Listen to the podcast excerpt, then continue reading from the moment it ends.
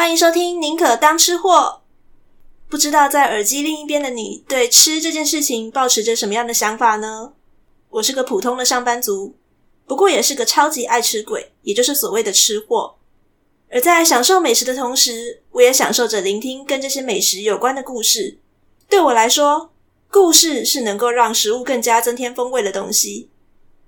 在这个节目中，我想跟各位分享平时在我生活当中那些让我口水直流的故事。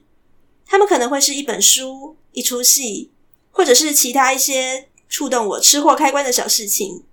当然啦，每集我也会介绍这些香喷喷的料理。你会有机会听见我上某家餐厅的心得，也可能会听到我因为某个故事的启发，决定亲自下厨做实验，并且带来的一些感想。准备好了吗？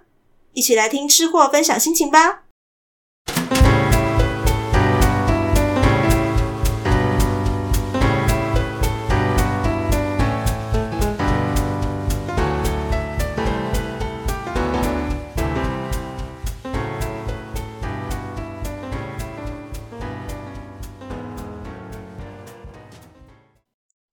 安安，各位，欢迎收听《宁可当吃货》的特别篇。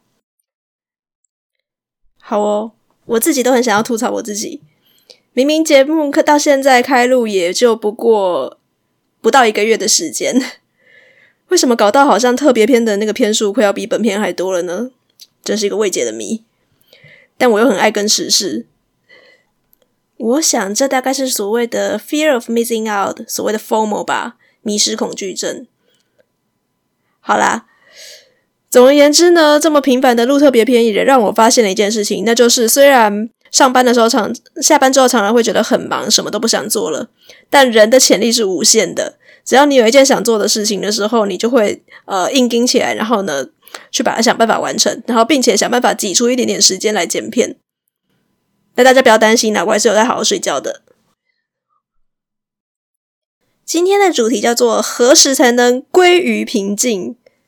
看也知道要跟讲跟鲑鱼有关的东西，那是有在关注新闻或者是有在用社交媒体的人啊，这两天应该都被有关鲑鱼的新闻不断的疯狂洗版，早就已经知道我要讲什么了。那不过为了以防万一有些人不是住在台湾的，可能不晓得呃，我今天到底想说什么，还是简单的跟各位介绍一下我想要讲的这件事的始末。好，事情是这样子的，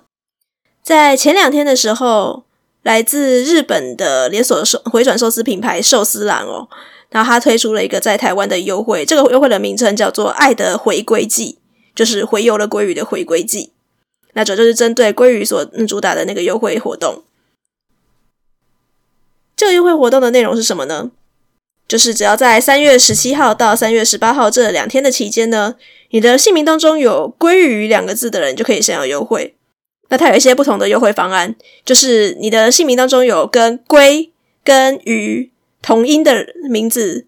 那同音一个字的话，就是有九折优惠；两个字的话是五折优惠。那如果你刚好你的名字就是同音同字，刚好就是这两个“鲑鱼”的话呢，你就是完全免费可以享用那个寿司郎。那相信一开始这个新闻吐出来的时候呢，像我这样的人就会吐槽说，到底有谁？全台湾会有几个人叫做鲑鱼啊？就像先前那个龟山岛的那个优惠活动，就是名字有叫西龟的人，然后可以免费的登上那个龟山岛。那那个时候查出来，全台湾大概就只有蔡龟，就是那个艺人蔡龟可以符合这个资格吧。总而言之呢，当前两天看到这则优惠贴文的时候呢，我也是跟着走一个嘲笑的路线，然后转发了这则新闻，然后并且呢跟我的亲朋友们表示说，我好真的好想看看呢，到底有几个人可以享受到免费活动。没有想到啊，代志不是我所想的那么简单啊！我现在录音的时间就是三月十七号活动的第一天的晚上。由于事态的发展实在是让我太意想不到了，所以我决定的这个风我跟了。今天晚上马上就来录这个音。好，今天三月十七号活动第一天，全台湾有几个人去改名叫做鲑鱼了呢？大家猜猜看。根据记者去跟各县市的户政机关查询的结果，来跟大家念呃报告一下，有多少人去改名叫鲑鱼。台北市有二十个人，新北市有二十六个人，桃园有十四个人，新竹有五个人，高雄很疯狂，高雄有二十九个人跑去改名，台中二十二个人，云林有三人，台南十三人，嘉义一个人，彰化一个人，屏东一个人。这样算一算，全台湾在今天有一百三十五个人去改名叫做鲑鱼。Holy，好，我没有骂出来。我是想说，到底是什么样的人才会这样吃饱太闲，然后跑去改名啊？诶，改名虽然台湾的限制算是相对比较宽松的，我们有的那个改名的限制次数是稍微多一点点，一个人呢大概可以改三次。然后如果你在同县市有人呃比你大，而且呢跟你同名的话，造成你的困扰，你还可以再去不无视这个三次的限制，再去把它改回来。但是一个人有用到名字的身份证件那么多，要去把一个个改完，不是很累吗？至少是我的话，光想到我就会觉得非常的呃头痛了，不想要去做这件事情。但显然，全台湾又有至少一百三十五个疯子哦，对，我讲话比较直接一点，一百三十五个人不在意这件事情。所以在消息曝光的时候呢，就很多人就跟我那个当时的想法一样，就想说，到底是谁这样吃饱太闲会跑去改？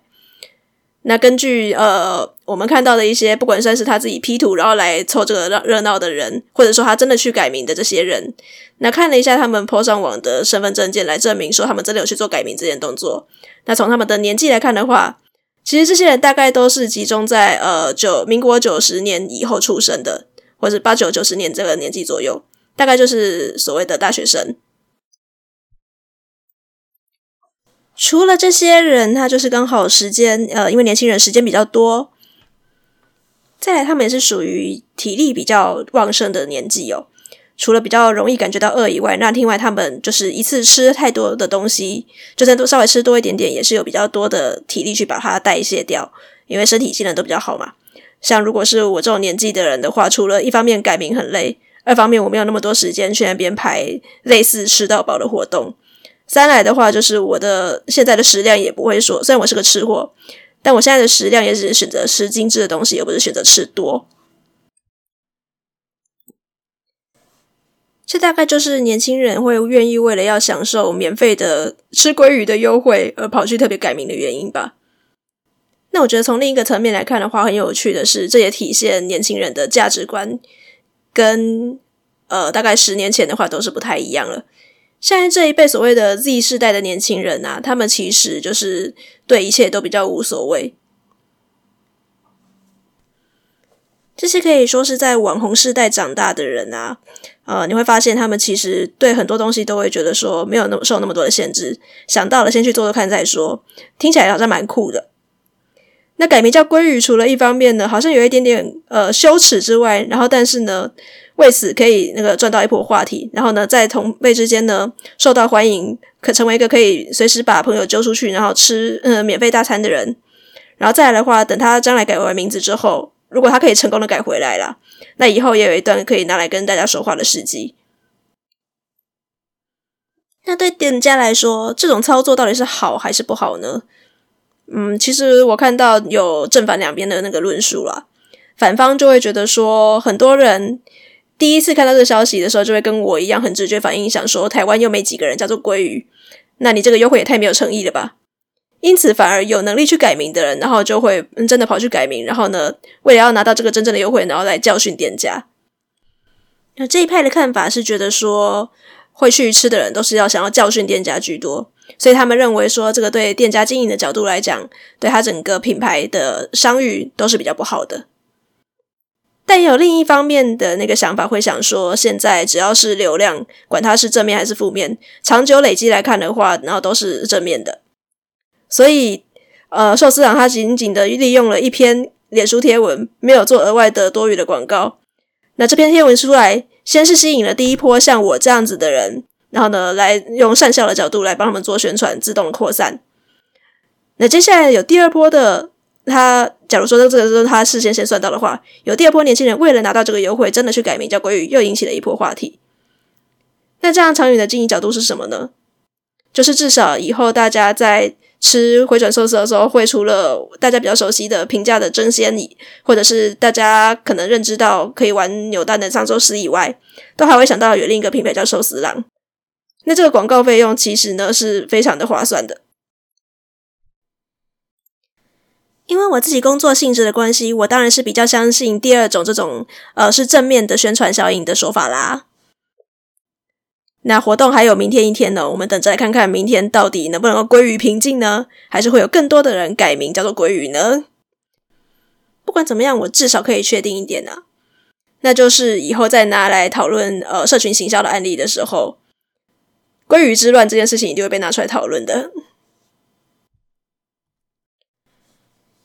因为它不仅仅是直接的让大家知道了鲑鱼这个呃寿司郎办爱的回归季这个活动，它也连带的产生了很多的网络迷因，像是很多人会改各种跟龟相关的呃同音的梗图，或者是说有各种呃真的除了真的去改名的人以外，还有大家就是开始玩自己的身份证，然后 P 图，借由呃鲑鱼之乱这个迷因拿去发挥自己的各种创意。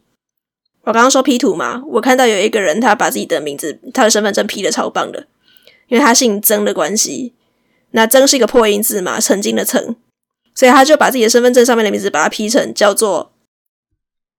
曾经跟鲑鱼一起看蒋公逆流而上。如果是某一个年代的那个曾经读过某一个年代的小学国文课本的人，大概就会知道说这在讲什么东西了。以上算是简单的跟大家介绍，然后呢，分享一下我对鲑鱼之乱的一些观察跟心得。那等一下呢，我会为大家介绍一些我所收集到的关于鲑鱼的冷知识。因为今天算是比较匆忙的决定录这一集嘛，所以我就没有按照一般的那个格式来写稿，那就是以我能够最快收集到的一些资料，我觉得还蛮有趣的，跟美食相关的东西来跟大家做分享喽。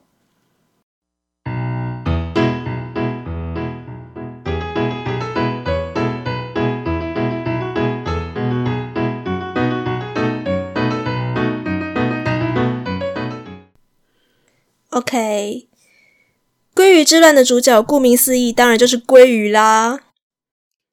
我觉得也不是不能够理解这些人为了吃鲑鱼这么疯狂啊，因为鲑鱼它就是一个很友善的食材。为什么我说友善呢？大家听看哦。鲑鱼当它是生的的时候，做沙西米好吃。那如果把它煮熟、烤熟，不管你用什么方式把它弄熟了，总而言之，熟的鲑鱼当然也是很好吃。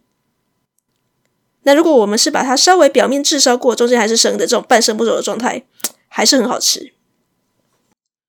那鲑鱼的每一种状态呢，也都是很好吃。除了刚刚我说的料理手法以外，那鲑鱼本身，如果你是一条成年的鲑鱼，那当然好吃啦。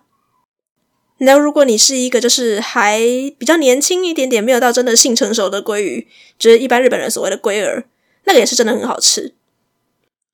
当然，还有就是未出生的鲑鱼卵的状态的时候，当然好好吃哦。所以总而言之，鲑鱼就是不管怎么弄都好吃，好吃。那它当然是一个很友善的食材啦。那鲑鱼是一个这么友善的食材，代表什么呢？代表如果我今天要讲料理的话，我有三千六百种料理可以讲，真的是讲都讲不完。那今天只是一个小小的特别篇而已。我决定要找一些就是可能不是那么多人知道的关于鲑鱼的冷知识，这样当你把自己改名叫鲑鱼，然后号召了一团吃鲑鱼团的时候，你们就可以一边狂嗑寿司郎，然后你就可以跟大家说：“哼哼，你们今天要吃这餐都要感谢我，我再顺便告诉你们一些关于鲑鱼的知识吧。”然后一边享受大家崇拜的眼神喽。第一个冷知识就是，你知道鲑鱼其实不是特定的一种鱼吗？当然，我们现在在寿司店里面常常看到拿来做生鱼片的这种是所谓的大西洋鲑，大部分是从挪威进口的，那当然也有从智利进口的。但是会被叫做鲑鱼的鱼不是只有一种而已哦。有在购买食材的人可能会比较清楚哦。那当你在购买鲑鱼的时候，可能会看到上面写着挪威鲑鱼、呃北海道红鲑、秋鲑、帝王鲑等等等等各种的名称。那我们一般吃这种沙西米，所谓的鲑鱼，大部分都是从呃挪威或智利进口来的大西洋鲑鱼。那像帝王鲑啊、红鲑啊、银鲑这一些是属于太平洋鲑鱼。那大西洋龟跟太平洋龟，它其实是两种不同的生物哦。当然，它们的亲缘很近，在生物分类上面，同样都是属于鲑鱼这个龟科，但它们的属别不一样。那不过，它们同样都有这个洄游的习性啊。然后呢，外观跟那个吃起来的感觉也都很像。第二个冷知识，你知道鲑鱼的英文 salmon 是怎么来的吗？Salmon 这个词，它是来自于拉丁语当中的 salmo。那 salmo 这个词指的是上升的意思，也就是说，古代的人看到的时候，觉得说这种鱼没有翅膀也会飞。那当然不是像飞鱼那种滑翔，或者是说真正意义上的飞啦。其实古代的人他们是看到说鲑鱼在逆流而上的时候，然后它会穿越那种小瀑布，然后看到就说天哪，逆流而上的鱼，他们说会飞起来耶，就把它叫做 salmon。那刚刚所说的啊，大西洋龟跟太平洋龟，它们都有这种逆流而上的习性，然后长得很像，吃起来又很像，所以呢，都被叫做鲑鱼，其实不是一件很难理解的事情。第三个冷知识，以前的日本人是不吃鲑鱼沙西米的哦。好，关于鲑鱼的刺身，也就是所谓的沙西米，大概在一九七零年代以前，其实日本。呃，因为那时候就是比较少有所谓的进口鲑鱼嘛，他们都是以北海道所出产的那种呃太平洋鲑、帝王鲑、秋鲑这种为主。那这种呃呃秋鲑呢，它就是野生鲑鱼，很容易会有寄生虫的问题，所以以前的日本人大部分都是习惯把鲑鱼整个把它弄熟来吃。日本有一套长寿的国民美食漫画叫做《美味大挑战》，也曾经有过动画版啦。如果大家小时候有看过的话，就可以知道他在演什么。这部漫画虽然已经休刊蛮长一段时间了，不过到目前为止还没有结束连载哦。所以哪一天如果作者他又重新再开连载的话，搞不好就可以继续再看下去。好，Anyway，因为他作者的年纪也都比较大，所以《美味大挑战》这部漫画当中有很多的观念是比较守旧的。在《美味大挑战》的漫画当中，就有曾经提到是不鼓励吃鲑鱼生鱼片的，因为鲑鱼生鱼片很容易会有海兽胃线虫哦，就是寄生虫。那当然，这是一个比较守旧的观念呐、啊。吃鲑鱼生鱼片的人那么多，虽然当时是恐慌了一阵子，没错啦，但真的会引起什么问题的话，早就已经一堆人因为寄生虫的关系出问题了，好吗？这就要回到我们现在常拿来吃鲑鱼的生鱼片，它是从哪里来的了。我刚刚说过，一九七零年代以前的日本，他们主要吃的是野生的太平洋鲑，但在一九七零年代之后呢，以挪威为主的那个。养殖鲑鱼，然后呢，大量的出口。那养殖鲑鱼，因为它们有冷冻技术的关系，经过快速冷冻的程序，其实就可以有效的把这些寄生虫啊，就把它冻死。所以呢，我们现在吃的那个进口来的鲑鱼生鱼片，基本上是安全无虞的，不用担心会有寄生虫的问题。第四个冷知识：当你去日本料理店的时候，你知道要怎么样分辨菜单上写汉字的鲑鱼的“鲑”？然后以及用片假名的 salmon，它的差别在哪里吗？关于鲑鱼的汉字“鲑”跟沙摩的差别，有些人会一直想说，就是不过就是把那个汉字，然后把它换成了片假名，感觉好像比较时髦一点。但其实呃，并不是这样子哦。如果是比较时髦的关系的话，那在讲究传统的寿司店、寿司料理的时候，他们都应该写汉字“鲑”，而不是写沙摩。但你会看到的，就是很多在讲要吃生鱼片的那个日本料理店写的都是沙摩。那如果你是要用就是烤熟啊，或者是煮汤这种的，就会写汉字的龟。这个差别其实就是我上一个冷知识的延伸题哦。当寿司店呃日本料理店它写的是汉字的鲑鱼的鲑的时候，代表什么呢？这就代表他们用的是野生的鲑鱼。那可能就是像日本人对自己的国产货都蛮自豪的嘛，所以可能就会是从北海道进口来的红鲑、秋鲑。那当他写的是 salmon 片假名的时候呢，这代表的是进口的养殖鲑鱼，也就是有经过冷冻技术的这种呢，才可以拿来给人家生吃。所以下次去吃日本料理店的时候，可以稍微看一下下菜单上面写的是鲑还是 salmon 喽。第五个冷知识。看起来红红的鲑鱼，其实应该算是白肉鱼哦。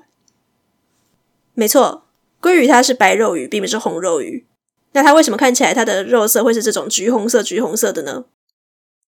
那是因为野生的鲑鱼它常常吃的一些浮游的生物啊，或者是虾啊，或者是一些贝类。那它喜欢吃的这些生物里面呢，会有一种色素，类似胡萝卜素的色素啦。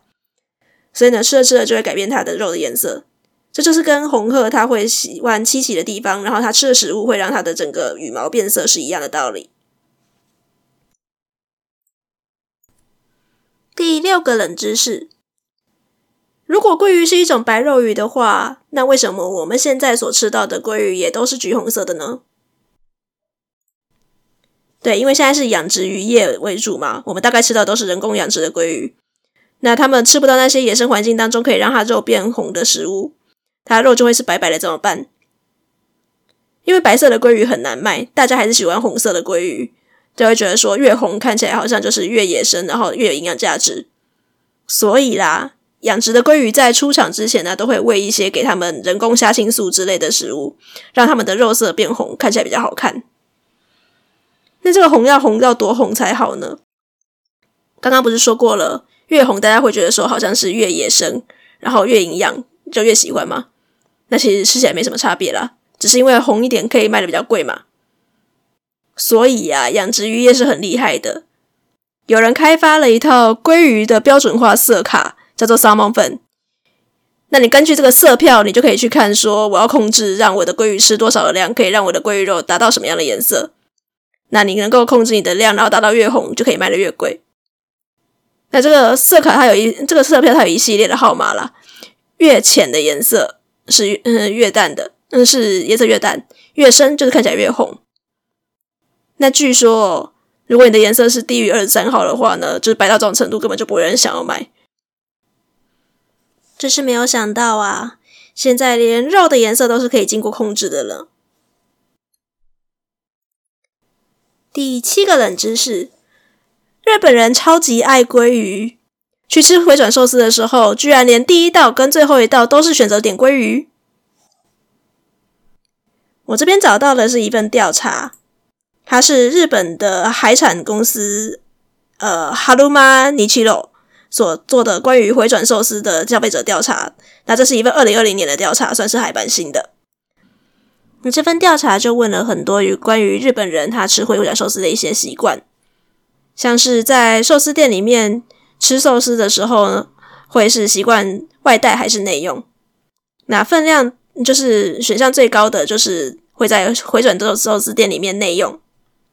那接下来的话，就是如果你是外带的话，可能就会选择在超市之类的地方买。那平均一个人会愿意为了回转寿司所付的钱，吃一次大概就是一一千到两千日元左右。那一盘如果是大概呃五到六百日元的时候呢，他们就会觉得说太贵了，不想要点了。